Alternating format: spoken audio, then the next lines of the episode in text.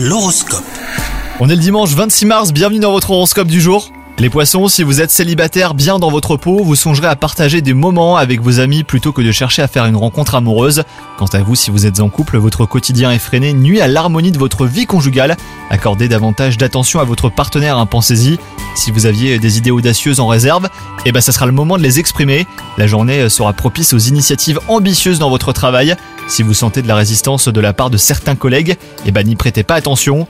Côté santé, enfin, une surdose de nervosité vous empêchera de vous épanouir pleinement.